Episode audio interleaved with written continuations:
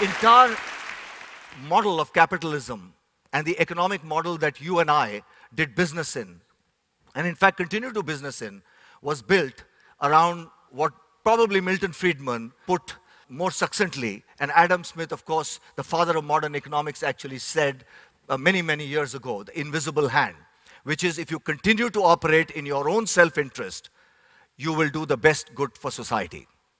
Now, capitalism has done a lot of good things. And I talked about a lot of good things that have happened. But equally, it has not been able to meet up with some of the challenges that we've seen in society. The model that at least I was brought up in, and a lot of us doing business were brought up in, was one which talked about what I call the three G's of growth growth that is consistent, quarter on quarter, growth that is competitive, better than the other person, and growth that is profitable. So you continue to make more and more shareholder value. And I'm afraid this is not going to be good enough. And we have to move from this 3G model to a model of what I call the fourth G, the G of growth that is responsible. And it is this that has to become a very important part of creating value, of not just creating economic value, but creating social value. And companies that will thrive are those that will actually embrace the fourth G. And the model of fourth G is quite simple. Companies cannot afford to be just innocent bystanders in what's happening around in society. They have to begin to play their role in terms of serving the communities which actually sustain them. And we have to move to a model of an and and model, which is how do we make money and do good? How do we make sure that we have a great business, but we also have a great environment around us? And that model is all about doing well and doing good. Now, the question is easy said than done, but how do we actually get that done? And I do believe that the answer to that is going to be leadership. It is going to be to redefine the new business models which understand that the only license to operate is to combine these things. And for that, you need businesses that can actually define their role in society in terms of a much larger purpose than the products and brands that they sell. And companies that actually define a true north, things that are non negotiable, whether times are good, bad, ugly, doesn't matter. There are things that you stand for.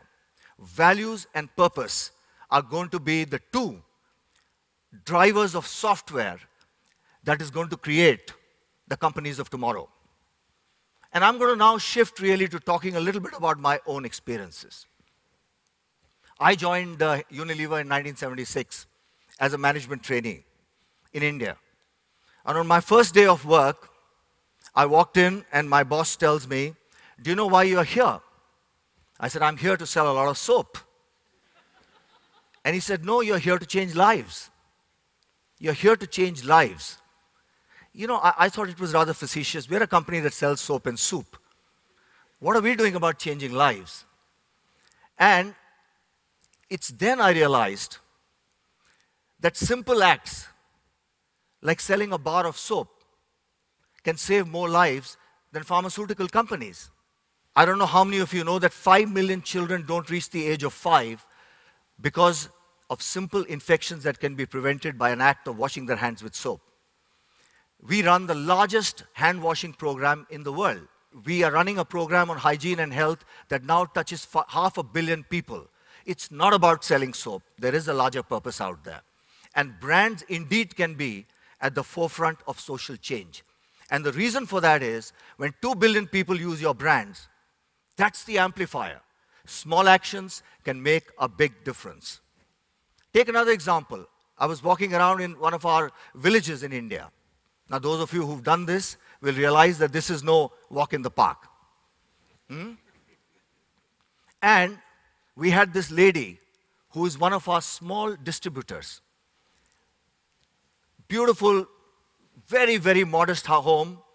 And she was out there, dressed nicely, her husband at the back, her mother in law behind, and her sister in law behind her. The social order was changing because this lady is part of our Project Shakti that is actually teaching women how to do small business and how to carry the message of nutrition and hygiene. We have 60,000 of such women now in India. It's not about selling soap.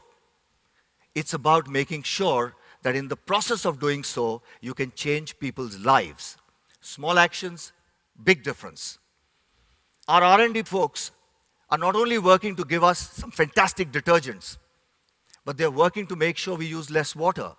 A product that we've just launched recently, one rinse product that allows you to save water every time you wash your clothes. And if we can convert all our users to using this, that's 500 billion liters of water. By the way, that's equivalent to one month of water for a, for a whole huge continent. So just think about it. There are small actions that can make a big difference. And I can go on and on. Our food chain, our brilliant products, and I'm sorry I'm giving you a word from the sponsors. Knorr, Hellmann, and all those wonderful products.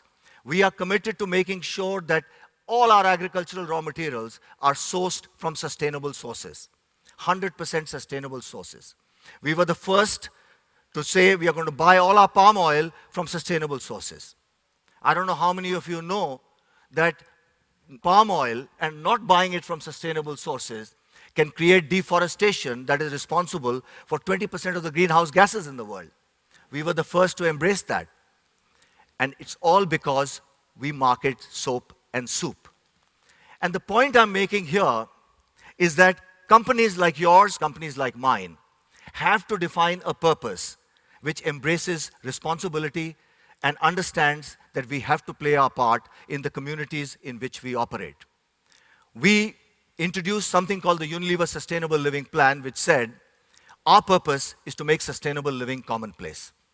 And we're going to change the lives of 1 billion people over 2020. Now, the question here is where do we go from here? And the answer to that is very simple. We're not going to change the world alone. There are plenty of you and plenty of us who understand this. The question is we need partnerships, we need coalitions, and importantly, we need that leadership that will allow us to take this from here and to be the change that we want to see around us. Thank you very much.